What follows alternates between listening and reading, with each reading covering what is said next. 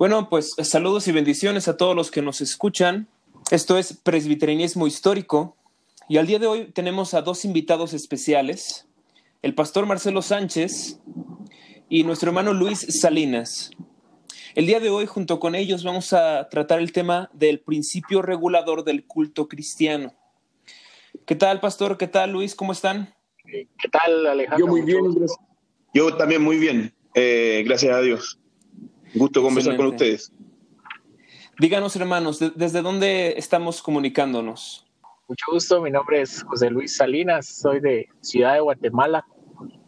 Eh, desde acá estamos eh, eh, glorificando a Dios en, este, en este recurso que estamos grabando.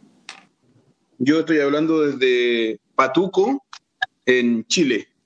Excelente. Y bueno, yo que estoy, este, que voy a dirigir la entrevista, estoy desde México eh, la República Mexicana, Ciudad de México, la capital.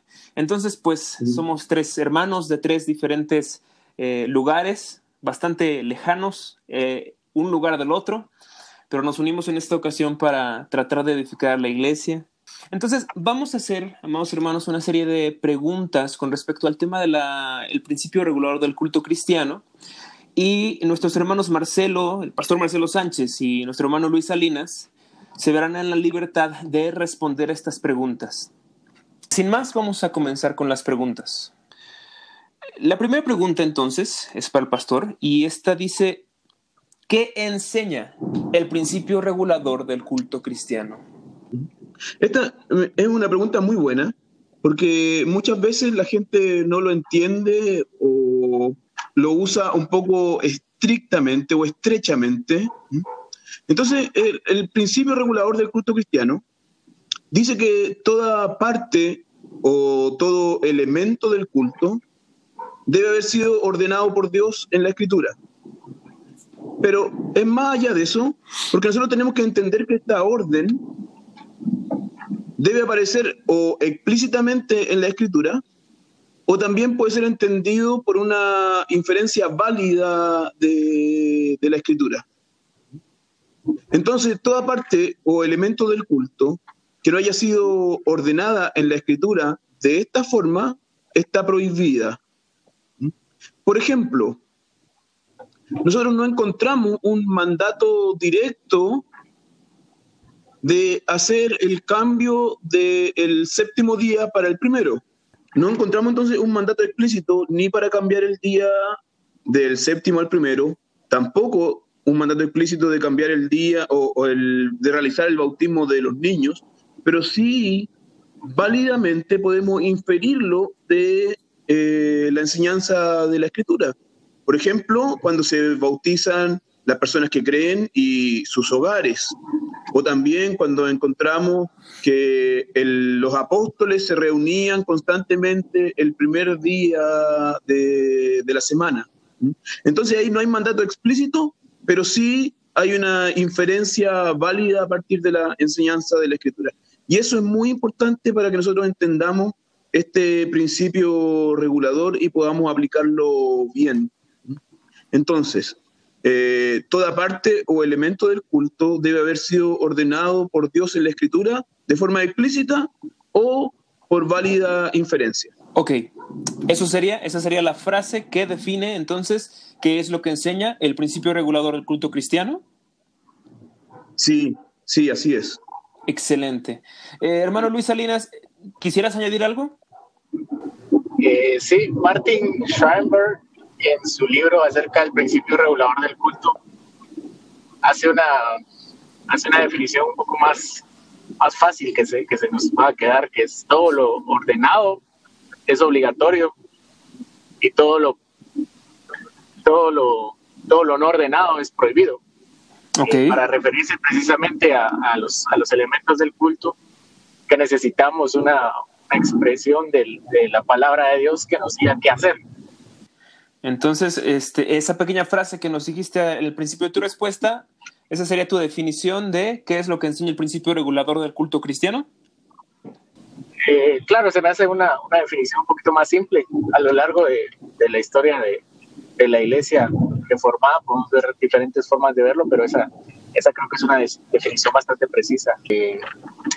hace poco hablaba yo con mi, con mi papá acerca de esta cuestión y me decía eh, cómo interpretamos el pasaje de Juan, Juan capítulo 4, cuando le dice la, a la samaritana que ya no habrán adoradores ni aquí ni allá, sino solo en espíritu y en verdad. ¿Por qué tenemos que observar ese, este principio? Y es precisamente porque la adoración tiene de cierta forma dos, dos, dos fases, digamos, dos características, dos, dos, dos situaciones, que es la, la, adoración corporativa y la adoración individual. Eh, la adoración individual pues, es la que nosotros realizamos con nuestros deberes cotidianos, evangelización la vida cotidiana, eh, haciendo nuestras labores, etcétera, es nuestra vida de adoración hacia. Pero hay un elemento diferente cuando nosotros nos, nos reunimos para adorar. Y por evidencia bíblica que creo que veremos pronto, conforme vayamos avanzando, veremos que la adoración corporativa tiene elementos diferentes o una, una ley diferente, digámoslo así, un reglamento diferente en el que Dios nos, nos dice cómo debemos acercarnos a Él en el culto público. Eh, y precisamente este principio surge en el, o, se reafirma, mejor dicho, en la reforma protestante, como Calvino cuando ve los excesos de la Iglesia Católica. Eh, bueno, la, Iglesia Católica Romana, mejor dicho, ellos eh, integraron un montón de cosas al culto de oración que uno probablemente, si lo ve desde hoy en día, con el conocimiento que tenemos hoy, diríamos que eso no es un culto. Y entonces la pregunta de, Calvino era que, qué es lo que importa en el culto de adoración, qué es lo que es válido. Sea, que Dios acepta todo lo que nosotros le ofrecemos. Y por ahí va la, va, la respuesta. Eh, nosotros debemos acercarnos a Dios en el culto de adoración de una forma en que Él ha prescrito. Ok, excelente, mi hermano.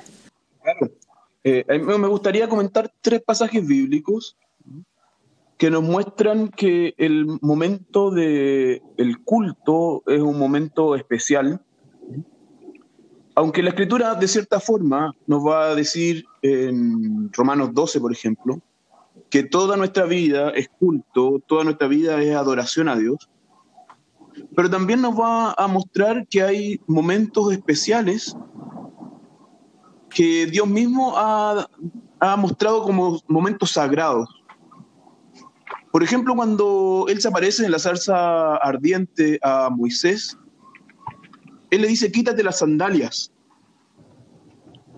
porque este lugar es santo.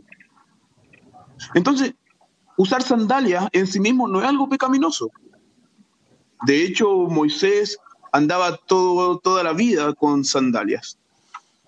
Pero ese momento en el cual él estaba con Dios, era un momento especial y entonces se separa del resto de la vida. Otro ejemplo es el del cuarto mandamiento. Acuérdate del día de reposo para santificarlo. Perdón. Ahí sí, ahora me acuerdo. Dice el cuarto mandamiento, acuérdate del día de reposo para santificarlo. Y con eso eh, muestra que este día es especial, que hay seis días para dedicarlo a nuestro trabajo, a las cosas de la tierra, pero el séptimo día es un día distinto que debemos dedicar a la adoración. También, de igual forma, Pablo, por ejemplo, en 1 Corintios 11, cuando va a hablar acerca de la, de la cena del Señor, le dice a los corintios que eh, lo que ellos estaban haciendo en ese momento no era la cena del Señor, porque cada uno comía cuando quería, uno se adelantaba, el, el otro se quedaba atrás. Y Pablo les dice, esto ustedes pueden hacerlo, pero en sus casas. Pero cuando se reúnen, tienen que realizarlo todos juntos. Y entonces ahí Pablo está mostrando una diferencia entre lo que las personas pueden hacer digamos, 24/7 en cuanto a la vida y lo que ellos deben hacer en cuanto se reúnen como iglesia. Entonces el principio regulador del culto viene a hablar de este momento, cuando el pueblo de Dios está reunido en lo que el Antiguo Testamento llama como la Santa Asamblea o la Santa Convocatoria, para adorar a su Dios juntos, como pueblo. Entonces la escritura va a mostrar la diferencia que hay entre la vida y el momento de la adoración. ¿Por qué es importante el principio regulador del culto cristiano? Bien, es eh, importante porque el culto o la adoración es para lo cual Dios nos creó. Eh, Dios nos creó para glorificar su nombre. Eh, él nos salvó también de forma especial a su pueblo, a su iglesia. Y, por ejemplo, el libro de Éxodo lo va a mostrar de forma muy clara. El, el libro de Éxodo es una analogía, la libertad de Israel de Egipto es una analogía de lo que Dios hace con nosotros, que nos libera de la esclavitud del pecado.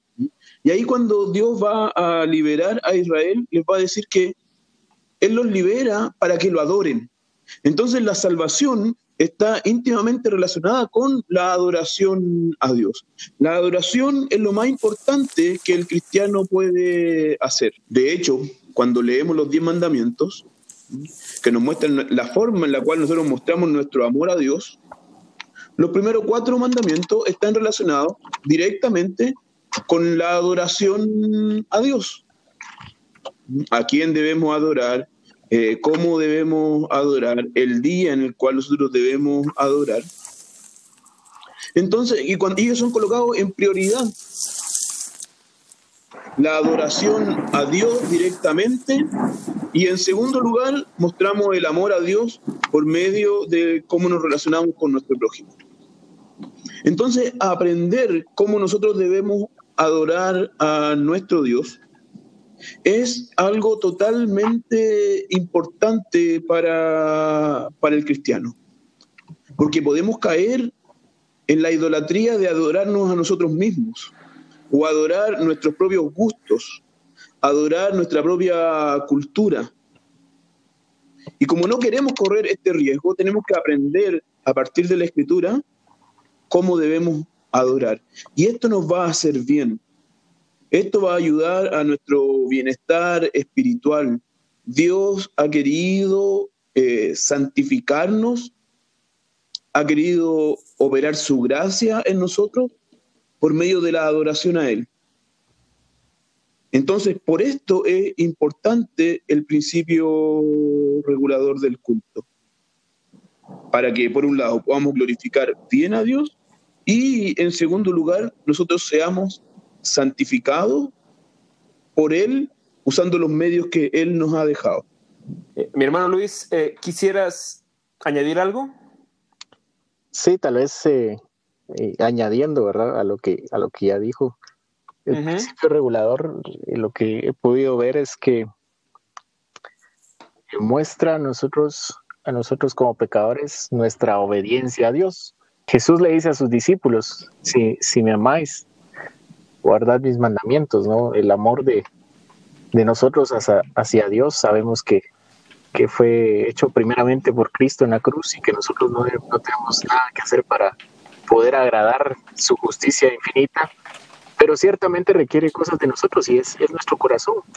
Y el corazón lo mide Dios conforme a, a la obediencia a sus mandamientos. Entonces, si nosotros nos, nos limitamos hacer cosas que nosotros, que vengan de nuestra imaginación, nosotros le estamos demostrando a Dios que es suficiente lo que, lo que Él nos ha mandado a nosotros. Es difícil para nuestro corazón hacerlo, puesto que eh, tenemos tantas ideas de cómo Él, él, él debería ser adorado, pero eh, Dios desechó todas esas ideas y Él nos ha dejado una, una lista bastante, bastante corta de lo que nosotros podemos hacer para agradarlo y, nuestro, y nuestro nuestra obediencia precisamente le, demuestra a Dios que tanto estamos dispuestos a negarnos a nosotros mismos para agradarlo a Él.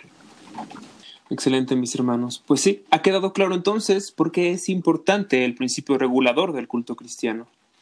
De ahí voy a saltar entonces a la siguiente pregunta. Esta siguiente pregunta es, en primer lugar, para nuestro hermano Luis Salinas. Y esta es, ¿por qué el principio regulador, perdón, más bien, es el principio regulador una tradición de las iglesias reformadas sin fundamento bíblico? Y si no lo es, ¿cuál sería su fundamento bíblico?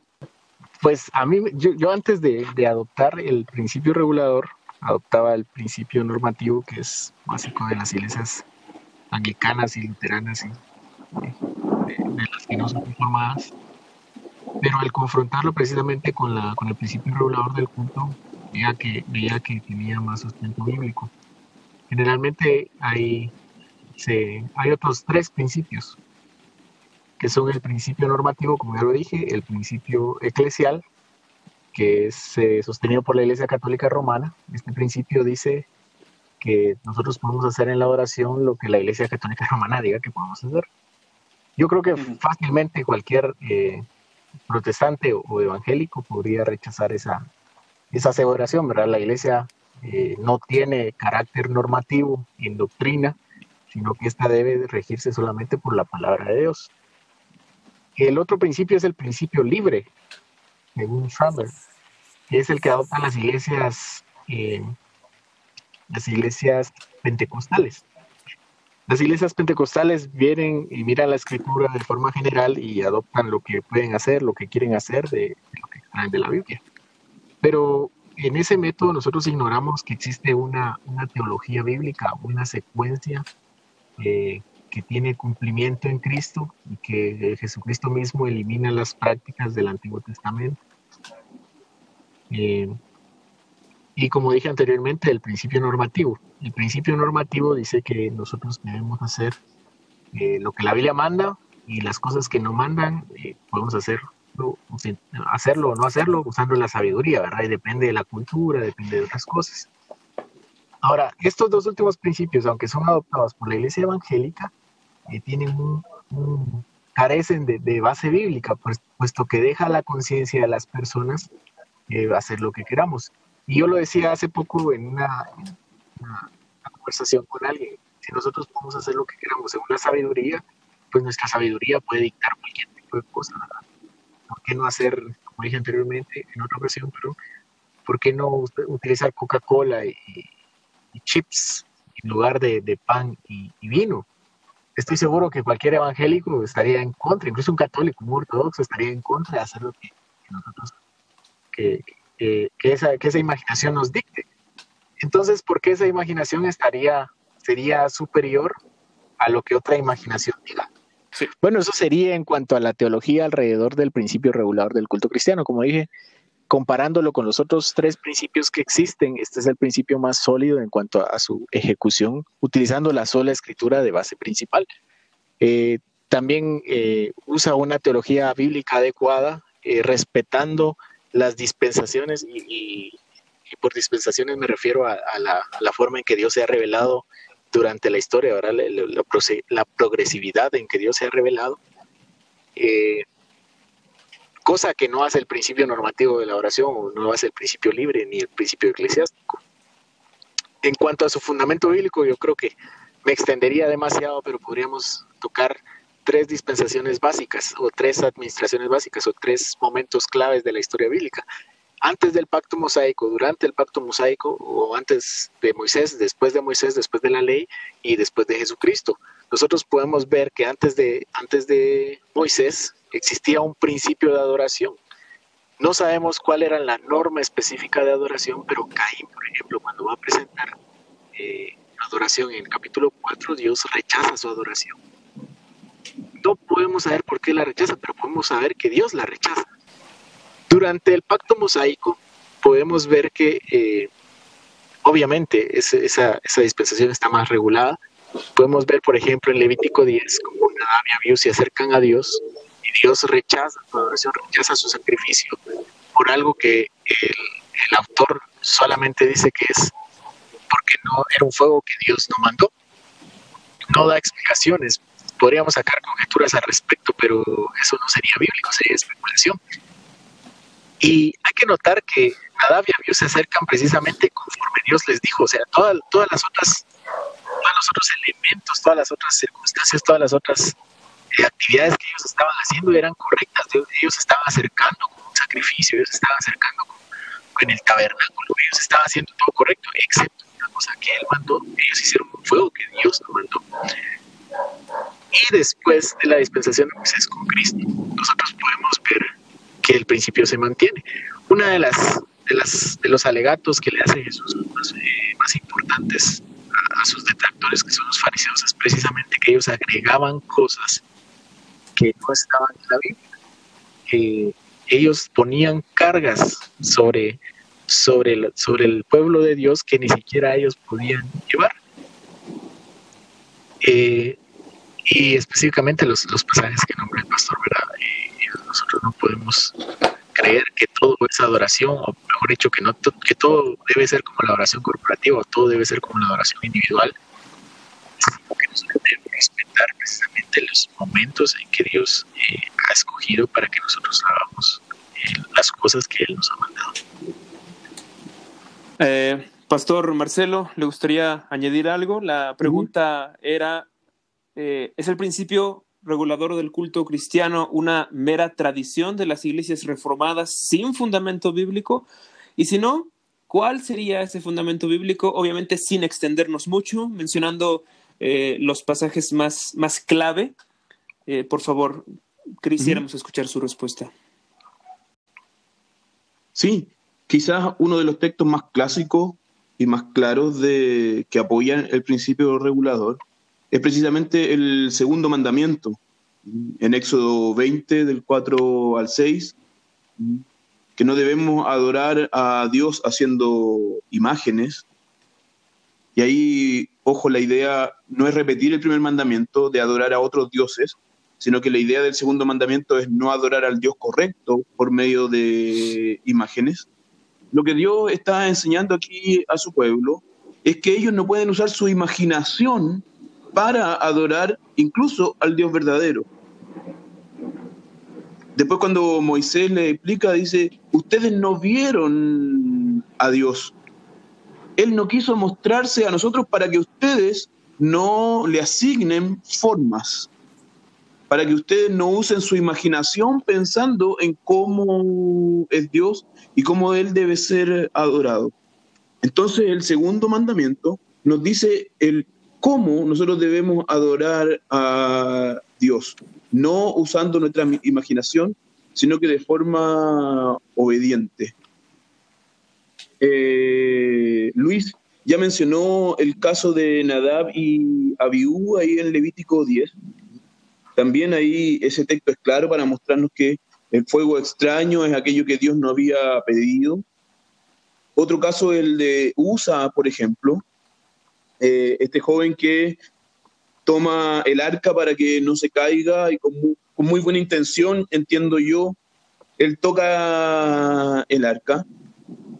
Eso está relatado ahí en 2 de Samuel 6.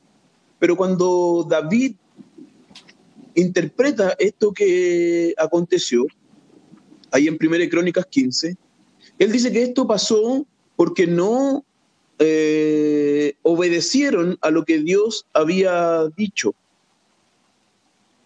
Aunque la adoración, o aunque en ese caso eh, hubo muy buena intención, ellos no estaban siguiendo el orden de Dios. De hecho, después continúa ahí en 1 Corintios, 1 Crónicas 15, y va a decir que cuando ellos siguieron la ley de Dios, pudieron hacerlo bien. Eh, entonces eso nos muestra que la adoración debe ser regulada por lo que Dios nos ha dicho. En Deuteronomio 8, cuando Israel está por entrar a la tierra prometida, Dios también les dice, ojo, cuidado, ustedes ni siquiera pregunten el cómo los pueblos, eh, que eran los pueblos cananeos ahí, eh, adoran a, a, Dios, a sus dioses. Y entonces él dice, no haréis como todo lo que hace, como todo lo que hacemos nosotros aquí ahora, cada uno lo que bien le parece. O sea, no se puede hacer lo que a cada uno bien le parece. Y en el versículo 32 dice, cuidarás de hacer todo lo que yo te mando, no añadirás a ello ni de ello quitarás. O sea, debemos seguir lo que Dios mismo nos ha enseñado. No quitar, ni tampoco agregar con nuestra imaginación a lo que Él nos ha eh, enseñado. En Jeremías 19 eh, se da más o menos un cumplimiento de lo que Dios había dicho que podía suceder ahí en Deuteronomio. Porque ahí ellos aprendieron cómo se adoraba a Baal, entregaron igual que los pueblos paganos sus hijos en holocausto a Baal, y Dios los reprende y les dice que esto, dice, no les mandé, ni hablé, ni me vino al pensamiento. Y por eso ellos son arrepentidos. Esto yo no se los mandé, esto yo no se los hablé, ni me vino al pensamiento. O sea, si yo no se los mandé, ustedes no debían hacerlo. Y eso es precisamente el principio regulador. El Señor Jesús confirma las mismas cosas, como decía Luis, cuando él habla con los fariseos, él les va a decir, hipócritas, eh, esto que ustedes están haciendo eh, es lo que profetizó Isaías, dice ahí en Marcos 7. Este pueblo de labios me honra, pero su corazón está lejos. En vano me honran. ¿Por qué? Porque enseñan como doctrina los mandamientos de hombres. Dice, os aferráis a la tradición de los hombres. Y entonces les dice, invalidáis el mandamiento de Dios para guardar vuestra tradición. O sea, ellos añadían a lo que Dios había dicho lo que el hombre, según su propia imaginación, había dicho. Y haciendo esto, entonces dice, ustedes me están honrando en vano, ustedes no están realmente adorándome. Eh, luego vamos a hablar acerca de eh, la adoración voluntaria, y ese también podemos ver un caso como el apóstol Pablo reprende a quienes adoran siguiendo su propia imaginación y su propia voluntad. Entonces nadie puede decir que el principio regulador de la adoración o del culto cristiano eh, es un principio sin fundamento bíblico, sino que al contrario es un principio que es sacado directamente de la escritura. Tenemos mucho apoyo escritural, bíblico, para este principio hay una área en donde posiblemente en este punto nuestra audiencia tenga una duda. Y esta duda es esta siguiente pregunta. ¿Qué sucede con cosas como la hora del culto, el lugar del culto, la ropa que vestiremos en el culto? Dios no ordenó nada en relación a estas cosas, ¿no? Pero entonces, ¿cómo saber, cómo proceder en este tipo de asuntos en el culto público? ¿Se aplica el mismo principio? ¿Se aplica otro principio? ¿Qué es lo que el Señor nos ha dicho en este tipo de cosas?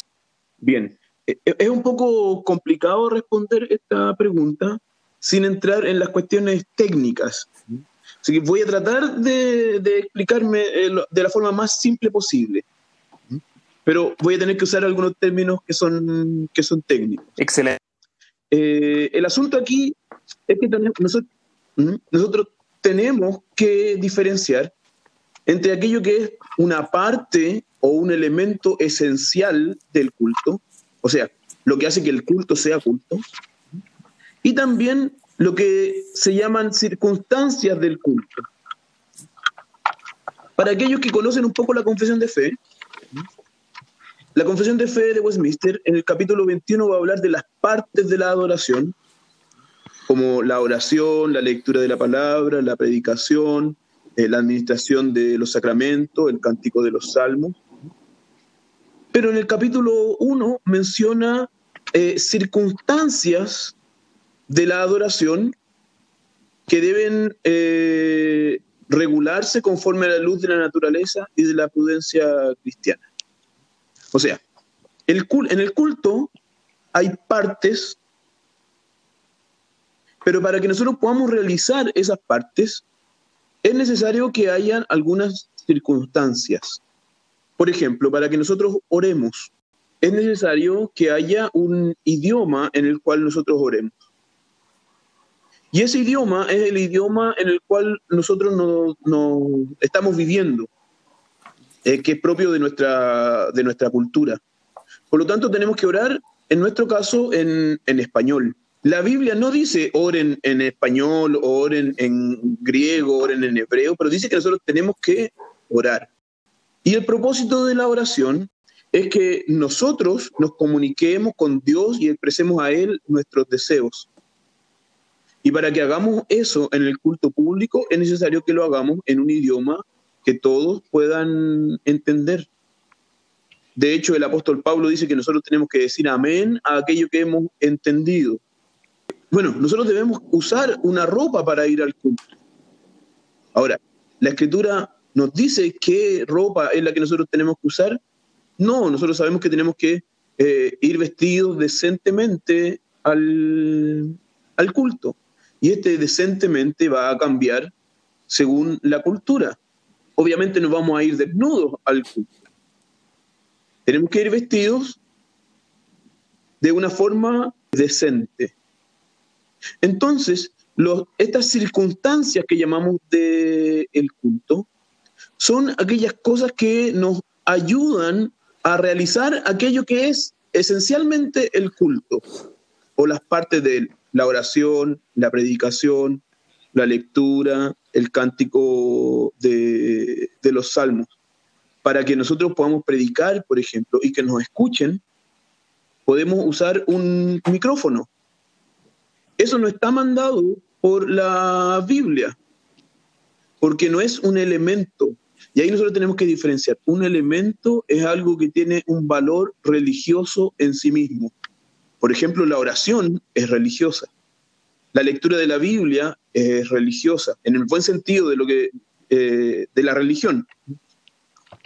Eh, pero el uso del micrófono no es religioso en sí mismo.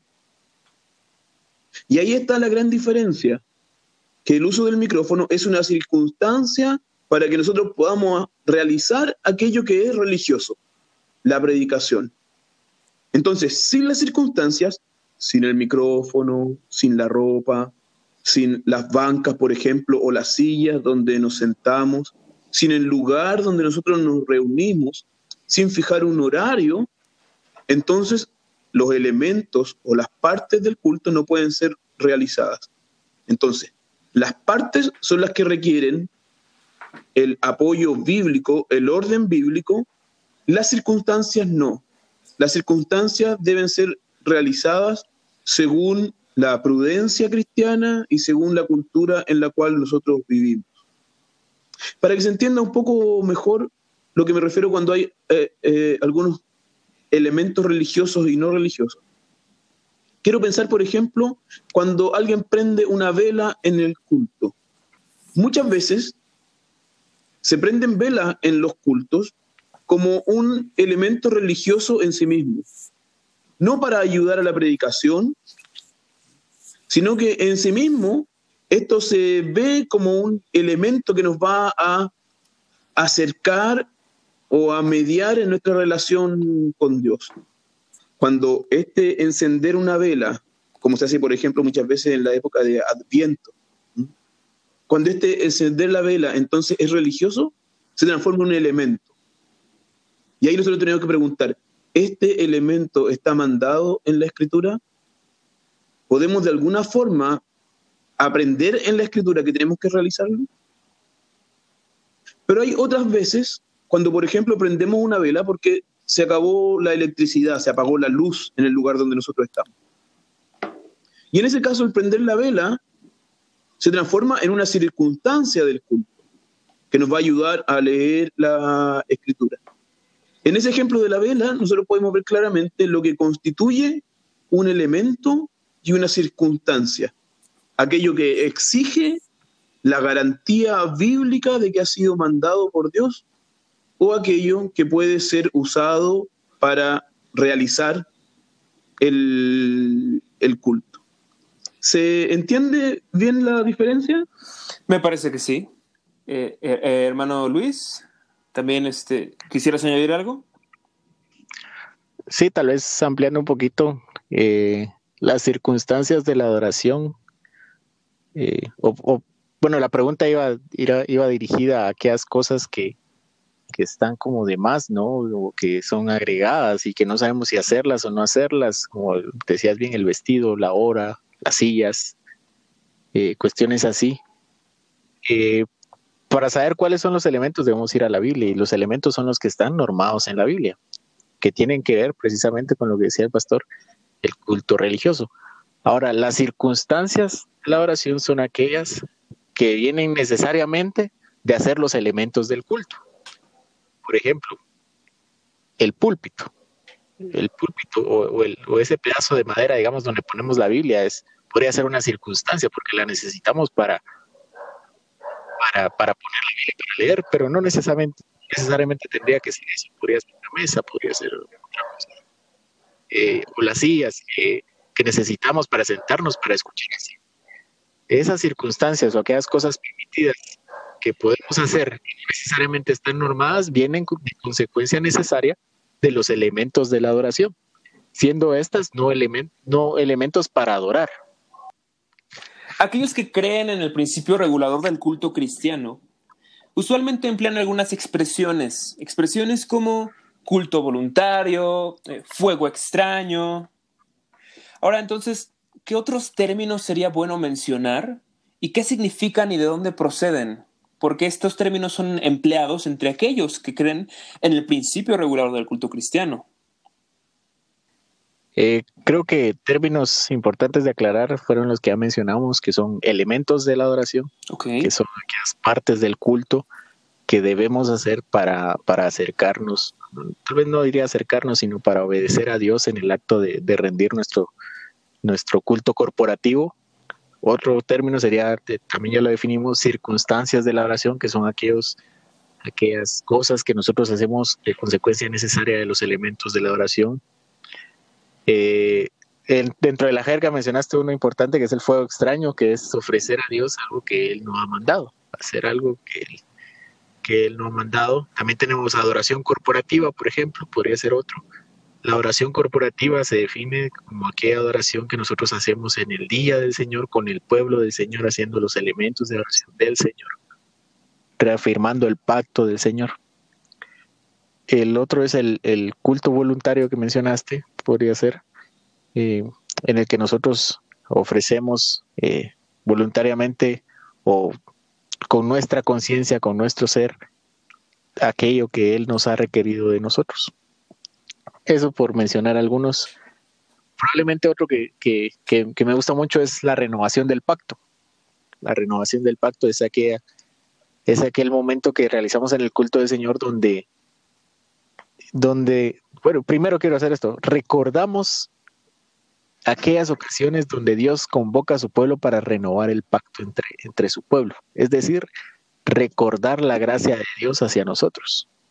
Entonces nosotros nos reunimos en el culto de oración para renovar el pacto, no haciendo un pacto nuevo, ni, ni pactando con Dios como lo dirían las iglesias de la prosperidad, sino en recordando las misericordias de Dios hacia su pueblo, recordando el sacrificio de Cristo, recordando que nosotros nos debemos a nuestro Dios incondicionalmente.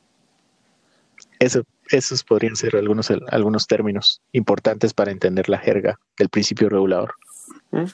Muchas gracias, mi hermano. Pastor, eh, ¿tendría usted algunos otros términos que pudiera mencionarnos o quizá ampliar un poco más en los que ya han sido mencionados?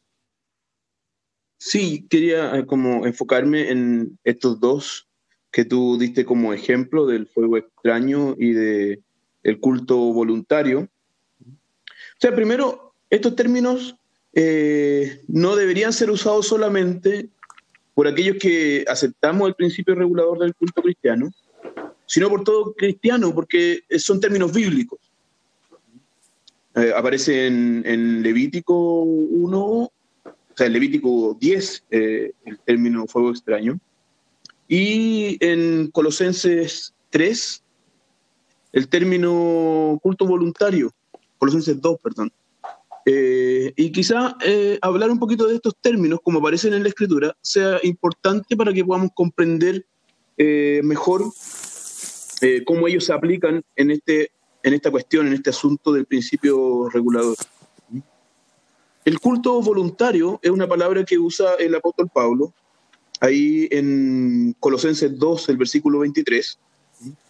Al parecer es una palabra que él acuña, o sea, que él usa como por primera vez, no es una palabra común en el griego, que significa el culto según la voluntad. Aquí Pablo usa una palabra griega, ecelo, que es deseo o voluntad, y luego tresquía, que es culto. La primera palabra, para no entrar en, en, lo griego, en el griego. Pero la primera, la primera parte de la palabra, de donde viene el voluntario, eh, es una palabra que más que la voluntad se refiere a un impulso, a algo que no es pensado.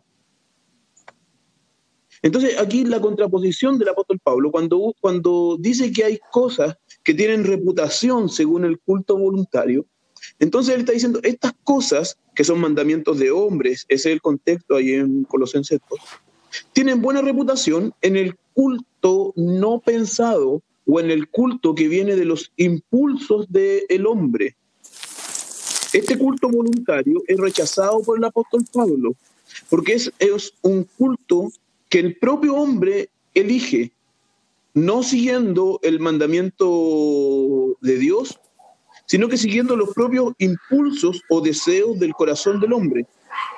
Y por eso dice el apóstol Pablo que estas cosas, que tienen buena reputación según el culto voluntario, en realidad no sirven para nada en nuestra vida cristiana. O sea, estas cosas, estos mandamientos que vienen de la imaginación del hombre, pero que no han sido ordenados por Dios, no sirven y por lo tanto deben ser rechazados. Entonces, culto voluntario es algo que la escritura reprueba porque es un culto que viene del corazón y de la imaginación del hombre. En segundo lugar, el fuego extraño, lo mencionamos anteriormente, viene de Levítico capítulo 10. No va, nos va a hablar de eh, Nadab y Abiú, que eran dos sacerdotes levitas que tenían la tarea que Dios le había dado de realizar los sacrificios. Y cuando nosotros vemos el contexto, porque a partir del capítulo 8, ahí en Levítico, Dios le está dando con lujo de detalles a los levitas lo que ellos deben hacer. De hecho, dice, bueno, este grupo de esta familia va a estar encargado específicamente de este trabajo. Y luego esta otra familia va a estar encargada específicamente de este trabajo. Entonces, en el capítulo 8 nosotros encontramos varias veces que Dios aprueba lo que los levitas estaban haciendo. Por ejemplo, en el 8.22 dice, vinieron después los levitas para ejercer su ministerio en el tabernáculo de reunión delante de Aarón y delante de sus hijos, de la manera que mandó Jehová a Moisés acerca de los levitas, así hicieron ellos. Después en el, es, perdón, eso estaba en número 8.22. En Levítico 8 el versículo 17 dice, mas el becerro, su piel, su carne y su estiércol lo quemó al fuego fuera del campamento, como Jehová lo había mandado a Moisés. Luego en el versículo 21 dice, el holocausto del olor grato, ofrenda encendida para Jehová, como Jehová lo había mandado a Moisés. Luego en el versículo 28 dice, eran las consagraciones en olor grato, ofrenda encendida a Jehová, o sea, eran gratos para Jehová. En el versículo 36 dice, y Aarón y sus hijos hicieron todas las cosas que mandó Jehová por medio de Moisés. Y así nosotros continuamos el capítulo 9, continúan los sacrificios animales según la forma en la que Dios había enseñado a Moisés. Cuando se quemaban el animal, este olor este fuego que causaba el humo que llegaba a Dios era la forma del sacrificio. O sea, todo sacrificio implicaba el que se quemara un animal y este olor llegara a Dios. Entonces, cuando en el capítulo 10 dice que Nadab y Abiú queman incienso, que probablemente esto era también realizado para que llegara como un olor fragante, un olor grato a Dios. Ahí Dios dice, paren, porque este fuego es extraño. Yo le había mandado que quemaran animales, ciertas partes de los animales, otras partes debían quemarlas fuera del campamento, pero yo nunca les mandé el que ustedes quemaran el incienso. Y entonces el texto dice que ellos dieron fuego extraño, algo que Dios no les había mandado. Y por eso ellos son castigados con la muerte.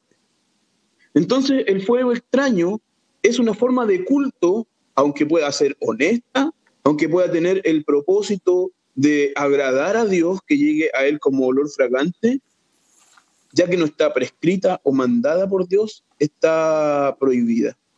Entonces, ambos términos son términos bíblicos que muestran una forma de adoración que ha sido reprobada por Dios. Y es reprobada simplemente porque Él no lo había mandado, sino que son cosas que nacen del corazón pecaminoso del hombre. Esta pregunta contiene varias preguntas. Esta pregunta es dirigida para el pastor Marcelo y dice, ¿es, ¿es, cierto que ustedes creen que quienes no se rigen por el principio regulador del culto, del culto cristiano, es cierto que ustedes creen que ellos ofrecen fuego extraño en la adoración pública? ¿Es pecado ofrecer fuego extraño? ¿Deberíamos exhortar a aquellos que lo hacen para que no lo hagan? Sí, la respuesta corta es eh, sí. Eh, la escritura ella misma define lo que es el fuego extraño y dice que es aquello que se hace para la adoración sin eh, que Dios lo haya mandado. Entonces, en ese sentido, eh, cuando alguien entrega fuego extraño a Dios, está quebrando el segundo mandamiento. Segundo mandamiento que nos enseñaba no adorar a Dios conforme a nuestra imaginación. Y entonces nosotros tenemos la tarea de exhortar a la iglesia para que no lo hagan, como tenemos la tarea de exhortar a las personas a que no cometan pecados, cualquiera que sea el pecado del cual estemos eh, hablando. Esto es eh, muy importante. Cuando nosotros los eh, protestantes o llamemos los reformados, pensamos en cuál es el motivo de la reforma, ¿Por qué tuvo que existir la reforma? Calvino dice porque la adoración a Dios estaba corrompida. Y cuando nosotros miramos la situación en la cual la iglesia está el día de hoy, también vemos una adoración corrompida, una adoración que se basa más que nada en el deseo eh, y en los impulsos del el hombre, más que en obedecer a Dios. Por lo tanto, creo yo, informado por la escritura, que sí, que el adorar a Dios conforme a nuestra propia imaginación es un pecado, constituye lo que la escritura llamaría fuego extraño y los cristianos deben ser exhortados a no adorar de esa forma irreverente a Dios. Luis Salinas, ¿te gustaría añadir algo a la pregunta? Eh, hay que considerar que la Biblia Dios pondera ciertas cosas más importantes que otras en, cuanto al pecado. Sabemos que, todos los pecados son infinitamente malos delante de un Dios infinitamente grande, infinitamente santo, pero, pero Dios ha dado cierta prioridad a ciertas cosas. Y, y, una de las demandas más fuertes que Dios le hacía a su pueblo es precisamente la idolatría, la forma de adoración cómo ellos violaban. Y vemos a lo largo de la historia bíblica del Antiguo Testamento y del Nuevo Testamento eh, cómo Dios reprocha a su pueblo eh, esa falta de compromiso con la adoración y define esa adoración principalmente como en el pasaje de, de Deuteronomio 10, capítulo 2, eh, versículo 12, que dice, ¿qué demanda Dios de nosotros sino, o qué demanda Dios de ustedes sino obediencia? Y el principio regulador nos recuerda que nosotros debemos ser obedientes a Dios en lo que Él nos ha mandado, que, que, nos abstengamos de imaginar cualquier cosa. Eso, eso lo respondo precisamente por aquellas personas que dicen que, que la adoración no, no, no, es tan importante, ¿no? que cada quien lo haga con sabiduría, que hay, diversas ramas en el protestantismo, están los luteranos que usan ciertas cosas del culto católico romano, por ejemplo, los anglicanos o los pentecostales que hacen, que hacen cosas del culto israelita. Pero, pero Dios es, es bastante quisquilloso en cuanto al culto de adoración, en, cuanto a la adoración corporativa. Y nosotros debemos darle ese cuidado. Y si Él, él ha demostrado que es una falta algo, cualquier cosa en el Antiguo Testamento es, la falta en el culto de adoración. Entonces nosotros deberíamos darle esa importancia. Por eso, por eso Dios no lo, no lo, no lo minimiza y lo llama fuego extraño, ¿no? Es fuego, es fuego que Dios no mandó, es algo que Dios no mandó. Y, pecaríamos de, de, ingenuos al pensar que en el Nuevo Testamento o en el Nuevo Pacto Dios no le da la misma importancia. Hay que recordar las palabras de Hebreos que dice, Dios es fuego consumidor, es la misma figura que Dios usa en el Nuevo Testamento para, para referirse al carácter santo de Dios. Específicamente, como dice el autor de los Hebreos, en cuanto a aquellos que violan su pacto o aquellos que tienen por inmundo el pacto. Ese sería mi aporte. Excelente, mi hermano. Continuamos con la siguiente. Alejandro. Sí, adelante. Eh, esta, esta importancia que Dios le da a la adoración la podemos ver en el caso del becerro de oro. Lo que ahí ocurre es precisamente la violación del segundo mandamiento. Cuando Israel decide adorar a Dios por medio de un becerro, y ojo que ahí la intención del pueblo y de Aarón es adorar a Dios, al Dios correcto, al Dios que lo sacó de, Egipto pero por medio del el becerro, nosotros sabemos cuáles son las consecuencias que tiene esto para el pueblo de Israel. Dios dice que mi ira se va a encender sobre, sobre ellos. Y ellos fueron castigados por esto que hicieron. O sea, el que Dios tenga misericordia el día de hoy y no mande fuego sobre nosotros, no puede darnos la libertad para que nosotros entonces hagamos lo que queramos. Al contrario, pensando en esta misericordia que Dios tiene, debemos con mayor razón aún inquirir y estudiar en la forma correcta en la cual nosotros debemos adorar a, nuestro Dios. Entonces, este es un asunto muy importante muy importante para la iglesia el día de hoy, muy eh, importante para eh, todos los creyentes. Si nosotros amamos a Dios, tenemos que aprender a demostrarle ese amor. Y entonces debemos eh, exhortar a la iglesia a hacer la adoración como Dios nos enseña. Claro. Ahora, desprendiéndonos de esta, de esta pregunta y de la respuesta que, que han dado ustedes, hermanos, una pregunta que posiblemente esté en la mente de quien nos escuche es, ¿qué hacer con aquellos que, que han sido exhortados, que han sido expuestos a esta verdad y que reniegan? ¿Qué hacer con ellos? Por un lado, ¿Qué hacer con ellos si son parte de nuestra iglesia? Por otro lado, ¿qué hacer con ellos si están fuera de nuestra iglesia? Por ejemplo, gente en redes sociales que, que tal vez solamente tengamos contacto con ellas ah, por medios de redes sociales. Eh, ¿Deberíamos dejar de considerar que sean hermanos? ¿O deberíamos simple y sencillamente decir, bueno, esto no debe influir en nuestra comunión con ellos? ¿Qué deberíamos hacer? recientemente hablaba yo con, alguien acerca de, esta doctrina y esta persona me decía, bueno, no lo trates como una doctrina de primer orden. Y hemos hablado con Alejandro acerca de, de, esta cuestión de las doctrinas de primer y segundo orden. Pero independientemente de lo que, lo que pueda decirse acerca de eso, esta es una doctrina muy importante porque es, es la adoración. Nosotros fuimos hechos para adorar. Y, la importancia que Dios le da a la adoración en la Biblia es, es, primaria. Eh, creo que deberíamos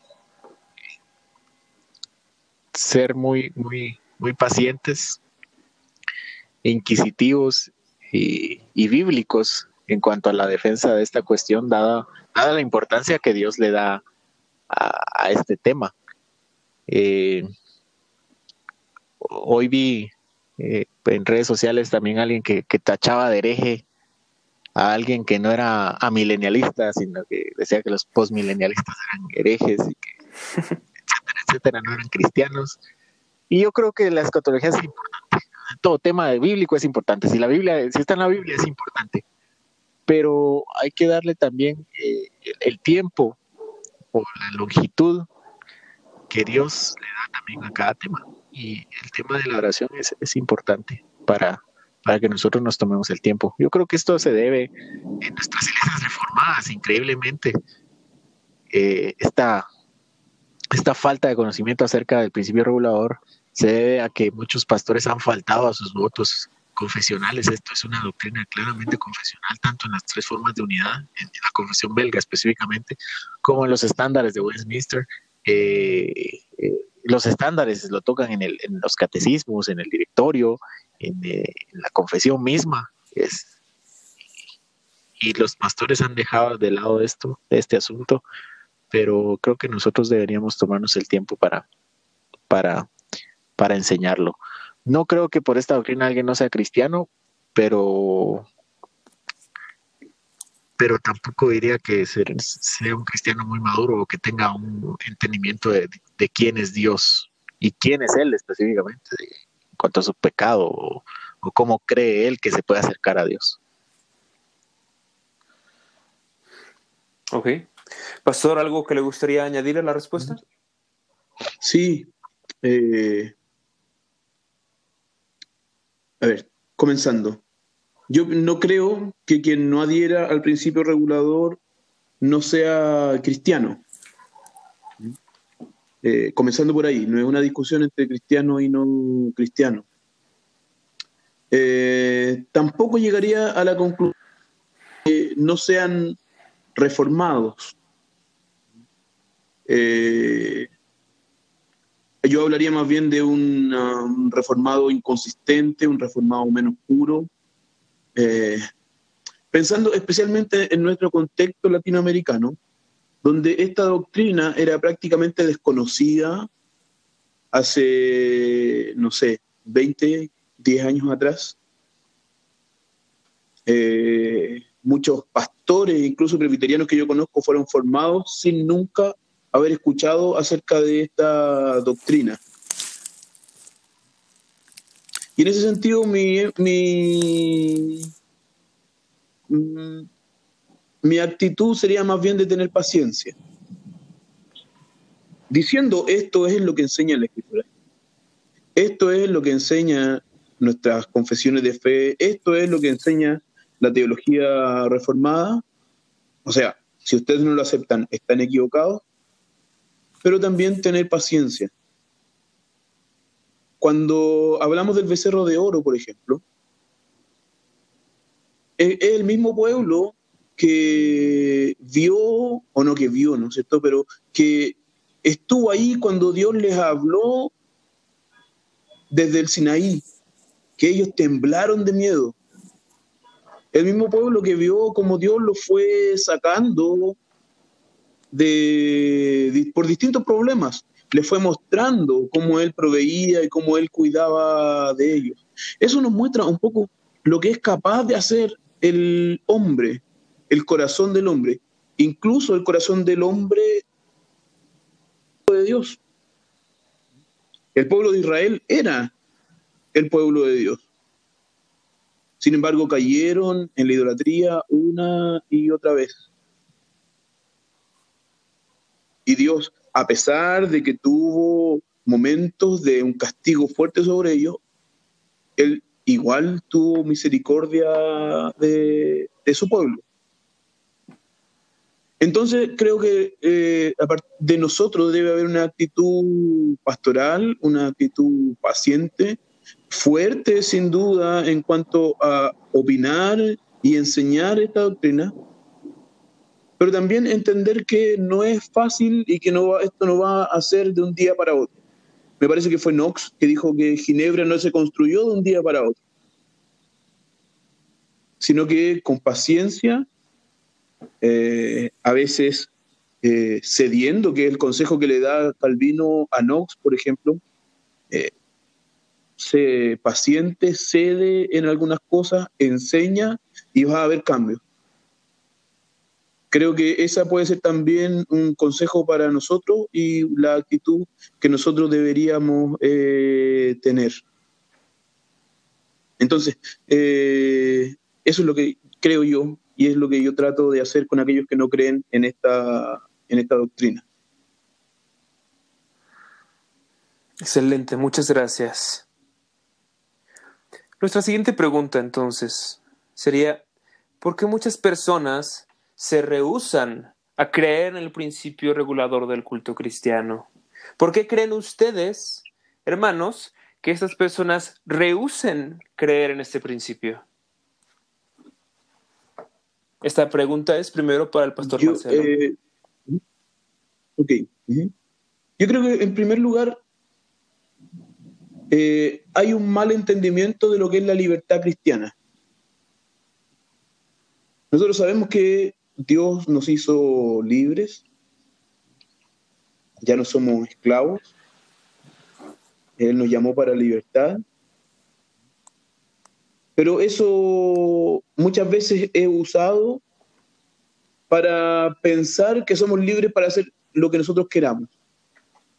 Y un poco el principio normativo eh, está relacionado con esto.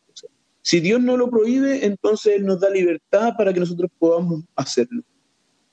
Y la verdad es que el principio de la libertad cristiana, la doctrina de la libertad cristiana, no tiene nada que ver con eso. O sea, somos libertados, liberados del pecado para hacer lo que Dios nos manda hacer. Eso que antes no podíamos hacer porque éramos esclavos del pecado. Cuando Dios saca a Israel de Egipto, le dice, yo los voy a sacar para que me sirvan a mí, entonces, el Señor de nuestra conciencia es Dios. Y nosotros tenemos que dejar que nuestra conciencia se someta a la palabra de Dios. Entonces, cuando nosotros no entendemos la libertad cristiana y pensamos que nuestra conciencia no se somete a nadie, caemos en este eh, problema de rehusar aceptar que sea Dios quien nos enseñe cómo nosotros debemos adorar. Otro problema es que, bueno, siempre lo hemos hecho así. Toda nuestra vida, es lo que dice mucha gente, nosotros hemos adorado de esta forma. Y eso es verdad. Yo conozco gente que lleva años, décadas en la iglesia y han adorado así. Y por lo tanto, cuando alguien viene con este cambio a decir, no, nosotros debemos adorar solamente en aquello, de la forma en la cual Dios nos ha enseñado, esto produce un choque muy grande en esas personas. Entonces, ese factor histórico y cultural, podríamos decirlo así, es un factor que hace que las personas se rehúsen a aceptar el principio regulador. Y un tercer factor, yo creo que está relacionado con que no entendemos no tenemos la conciencia del efecto del pecado en nuestro corazón. Que pensamos que si lo hacemos de corazón, de forma humilde, entonces está bien. Pensamos y no nos damos cuenta de que nuestro corazón en realidad es engañoso.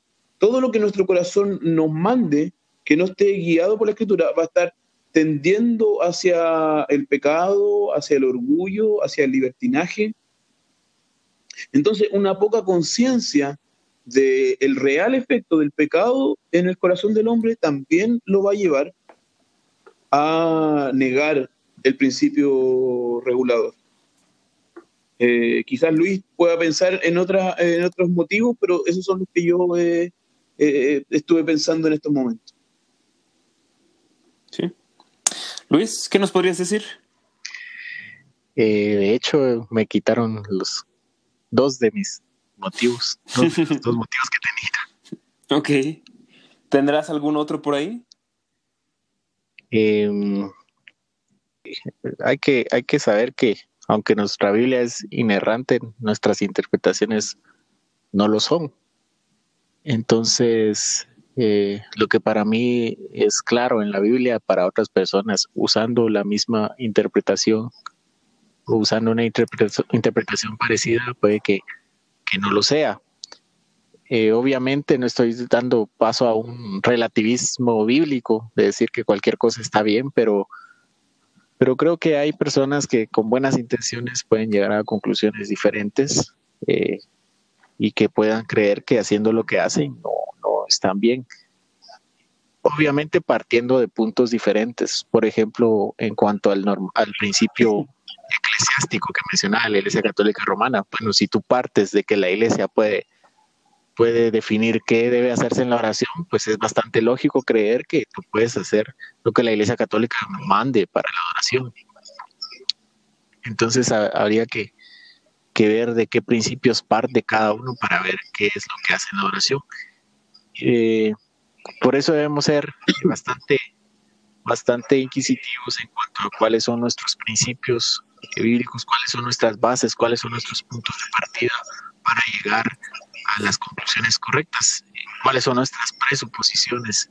Eh, nuestras presuposiciones correctas para llegar a conclusiones eh, correctas y, no estemos distorsionando el texto bíblico. Esa podría ser una, una razón más. Excelente, mi hermano. Esa pregunta es para ti, Luis. ¿Qué objeciones se han dado contra el principio regulador y cómo las responden ustedes? Eh, ok. No tiene que ser una lista exhaustiva de ellas, pero por lo menos algunas de las objeciones más recurrentes o las que más han escuchado. Claro, claro.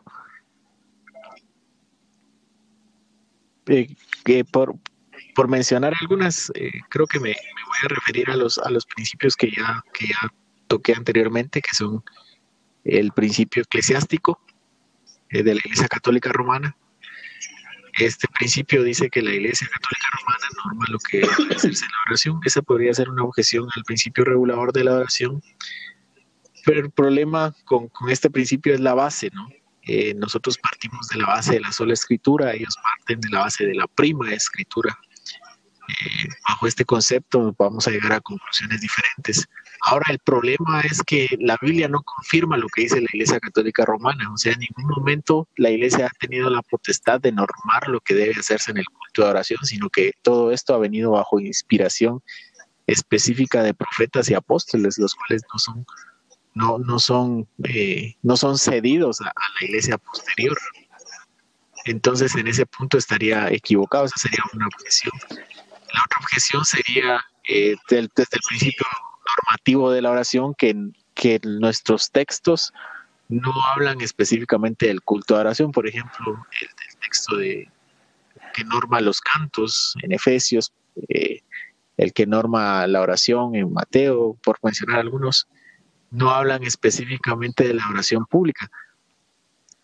Al respecto podría decirse que, que, sí lo hace, puesto que nosotros hacemos ese tipo de cuestiones en, el, en el culto de adoración específicamente. O sea, Dios nos está, nos está refiriendo específicamente a lo que hacemos con la iglesia reunida.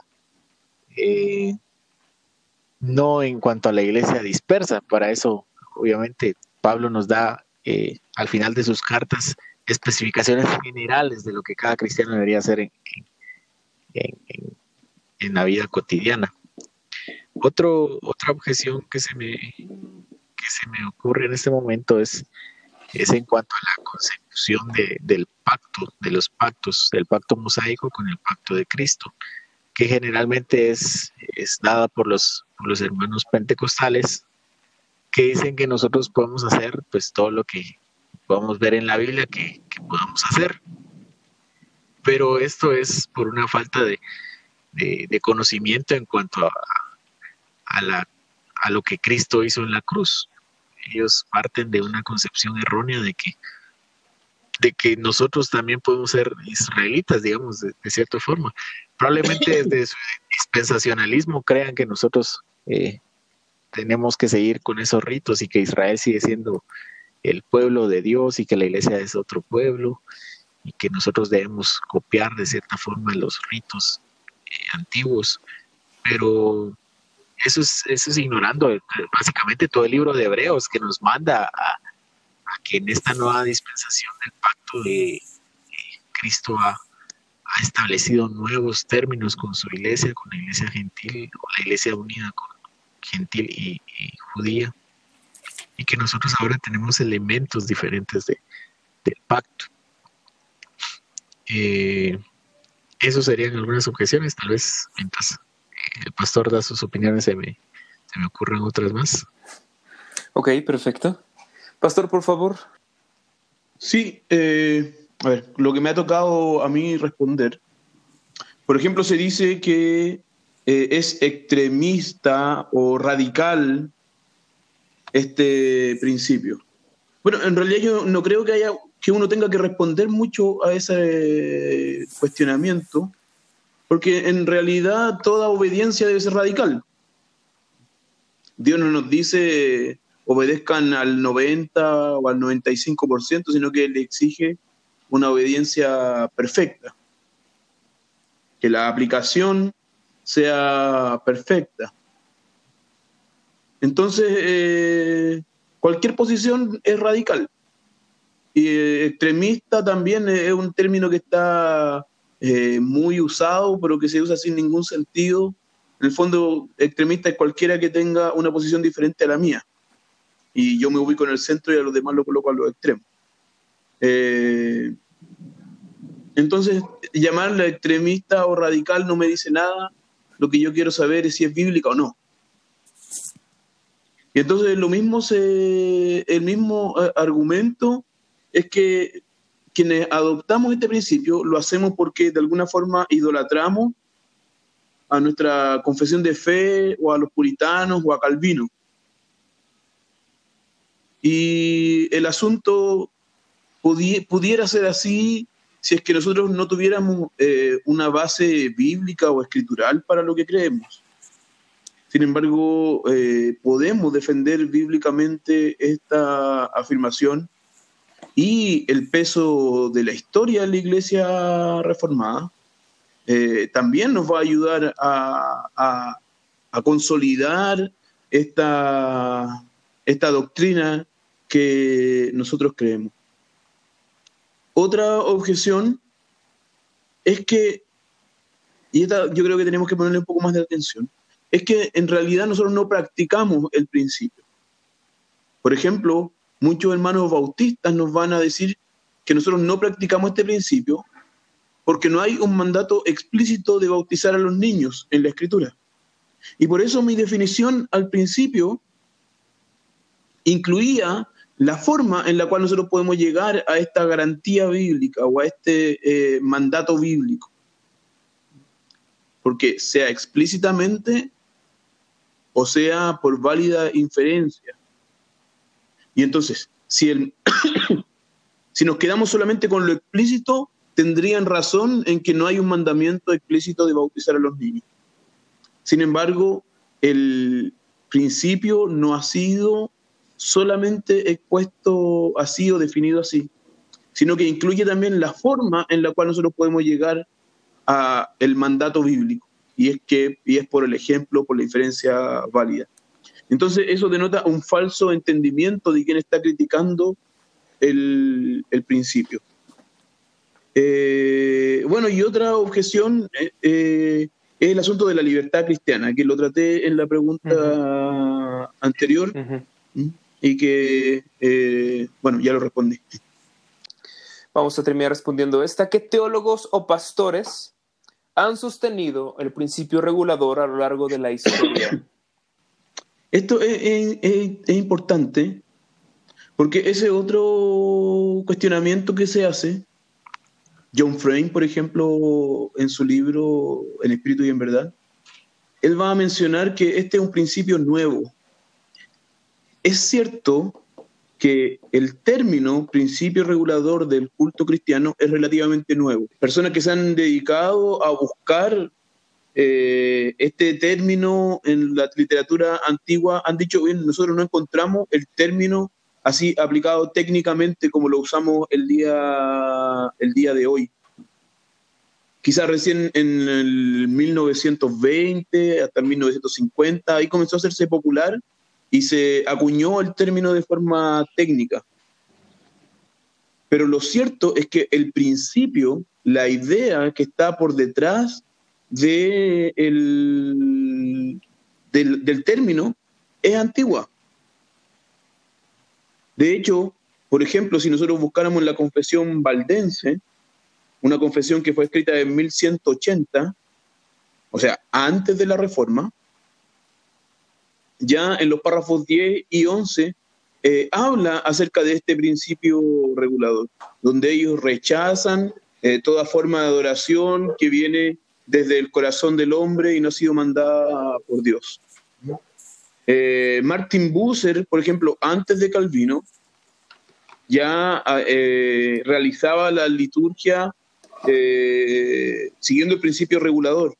Bueno, Calvino también lo hace y lo explica muy bien en la respuesta al cardenal Sadoleto, en bueno, la institución, en sus comentarios sobre eh, el segundo mandamiento, en dije la necesidad de reformar la iglesia.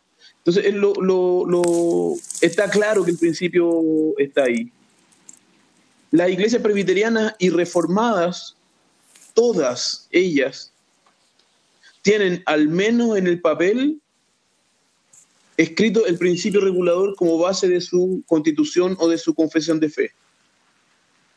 Porque esto está en el capítulo 21 de la confesión de fe, en la interpretación de los, eh, de los mandamientos en los catecismos mayor y menor. En la triple forma de unidad también encontramos este principio. Incluso en la confesión bautista también aparece el principio expuesto ahí. Bueno, y si vamos a la escritura, antes de eso, nosotros podemos ver que desde Moisés y el Señor Jesús y el apóstol Pablo también enseñaron este, este principio. Entonces, a lo largo de la historia, nosotros encontramos el principio enseñado eh, y lo encontramos así porque he enseñado por Dios mismo. Eh, mi hermano Luis, ¿tendrías algo que añadir? Eh, sí, tal vez para agregar un poco a la respuesta. Es increíble que, que incluso la, la, Confesión de Londres también ratifica el principio regulador. como dijo el pastor, no es una, no es una, no es un invento nuevo, aunque el término sí lo es desde el siglo pasado. Eh, y incluso este teólogo anglicano, tal vez me, ayudan con el nombre, se me, se me escapa, J. Packer, dice que el principio regulador es un, es un invento puritano, pero, pero uno al leer a Calvino, por ejemplo, o a Brucero, o las confesiones, uno claramente puede ver ahí eh, la prohibición de inventar adoración, de, de agregar cosas al culto público que Dios no ha mandado. Tal vez para aportar un poquito en cuanto a los teólogos eh, aunque puede que, puede que haya diferencias en lo que implique el principio regulador o, cómo se ve el principio regulador aplicado, podemos ver teólogos incluso como, este señor John Frame, eh, que también eh, tiene una exposición al respecto. Eh, que pueden encontrar recursos de, los pastores afiliados a Ligonier, eh, Derek Thomas, Daniel Hyde, esos serían los, los principales. También R.C. Sproul Jr. tiene un comentario al respecto del principio teólogos contemporáneos reformados también afirman, no se diga G.I. Williamson o, o, Joseph Pipa, ¿verdad? Que obviamente se adhieren al principio regulador de la oración. Esos serían algunos contemporáneos que han explícitamente escrito al respecto. Sí, mis hermanos, esto es muy bueno porque así aquellas personas que nos escuchan pueden tener una idea para ir y ampliar su conocimiento sobre este tema, buscando a estos autores y buscando los libros que ellos han escrito acerca de este tema. Bueno, en, en, español eh, tenemos el libro En el esplendor de la santidad de John Payne, donde él trabaja bajo este principio también. No estoy de acuerdo en todo lo que él dice ahí en el libro, pero sí eh, él acepta el principio y trabaja con él de forma bien clara, bien bueno. Excelente. Pues bien, mis hermanos, este, ahora sí, con esto hemos cubierto todas las preguntas. Solamente ya para finalizar, les quiero preguntar si ustedes tienen algo más que les gustaría añadir, tal vez algún consejo o exhortación para, para la iglesia en general o para aquellas personas en individual, en, lo personal, aquellas personas que nos escuchan. ¿Qué podrían decirles como, pues como en este caso de parte de un pastor del pastor Marcelo a, creyentes comunes y corrientes que buscan cada día crecer en santidad y encontrar la verdad. Y de parte de nuestro hermano Luis Salinas también, ¿qué podríamos añadir? Sí, yo eh, un poco repetir lo que mencioné anteriormente acerca de nuestro espíritu paciente con relación a personas que no aceptan este, este principio. Una cosa que me he dado cuenta es que muchas veces estamos batallando y perdiendo la batalla, por decirlo así, solamente por nuestra actitud. Y yo me confieso, yo ya estuve en la jaula que llaman la jaula de los calvinistas, que quiere estar peleando todo el tiempo. Y dejé de hacerlo y entiendo que las personas me prestan más el oído para escuchar lo que yo tengo que decir. Entonces, eh, aquellos que están en nuestro, siguiendo nuestro, nuestro mismo entendimiento, eh, llamarlo a realizar esta defensa de la doctrina con un ánimo paciente, con un ánimo de amor, de estar eh, enseñando. Y es lo que la escritura nos va a decir, o sea, que lo que nos queda a nosotros es poner la palabra y el Espíritu Santo dará el convencimiento a las personas. No está en nosotros la tarea de convencer de convencer a nadie. Eh, y ese es un primer consejo, una exhortación a aquellos que estamos de este lado de la doctrina. A aquellos que no han estudiado la, la doctrina o que la rechazan a priori, sin haberla estudiado, estudie, que lea, que busque información. Eh, hay bastante material ya, gracias a Dios, en Internet, libros que pueden ser consultados y que pueden ayudarle. O sea, si usted es un cristiano y que desea adorar a Dios y que desea agradar a Dios, que su adoración llegue a Él como olor fragante, busque el conocer más a Dios y que este tema le importe. En tercer lugar, eh, también para nosotros los que creemos, y me gusta siempre recordar esto, no es nuestra observancia del principio lo que va a hacer que nuestra adoración llegue como olor fragante a Dios, es Cristo. Y entonces amar a Cristo y por nuestro amor a Cristo amar la doctrina y no al revés. Nuestra adoración, aunque nosotros cantemos los salmos de forma perfecta, aunque realicemos, aunque si pudiésemos realizar los elementos y las partes del culto de forma perfecta, aún así nuestro culto está manchado con nuestro pecado y necesitamos del Señor Jesucristo. Y entonces que esta doctrina nos haga amar más al Señor Jesucristo, porque al final solamente Él realiza aquello que nosotros queremos realizar, que es que nuestra adoración llegue como olor fragante a Él. Entonces, si, nuestra, si la doctrina no va a glorificar a Cristo, entonces mejor ni siquiera la defendamos. Al contrario, defendámosla por amor al Señor Jesucristo y a su iglesia. Muchas gracias, pastor. Luis, ¿te gustaría añadir algo? Eh, sí, para, para los que estamos en Cristo, eh, saber que, que Dios es nuestra, Él ha provisto nuestra, nuestra salvación, no por nuestros méritos, sino por lo que Él ha hecho. Y si nosotros le obedecemos es precisamente en, en amor y obediencia a quién es Él y lo que ha hecho por nosotros. Entonces, pongamos ese, eso como primera como primer estatuto para nosotros empezar a entender el principio regulador. Otra, otra cuestión que me gustaría eh, acotar es que a que empiecen a disfrutar de lo que Dios nos ha mandado. Nosotros creemos que los mandamientos de Dios son, incluso como cristianos, creemos que son restrictivos, ¿no? Que nos restringen de, de, lo que nosotros podamos hacer. Pero cuando hayamos descanso en ser esclavos de Él, podemos realmente experimentar lo que Él ya ha hecho por nosotros en la cruz. Eh, hace poco me vi eh, a mí mismo en ese pecado de, de, de, ser un poco legalista en cuanto al culto de oración eh, en mi vida práctica, ¿no?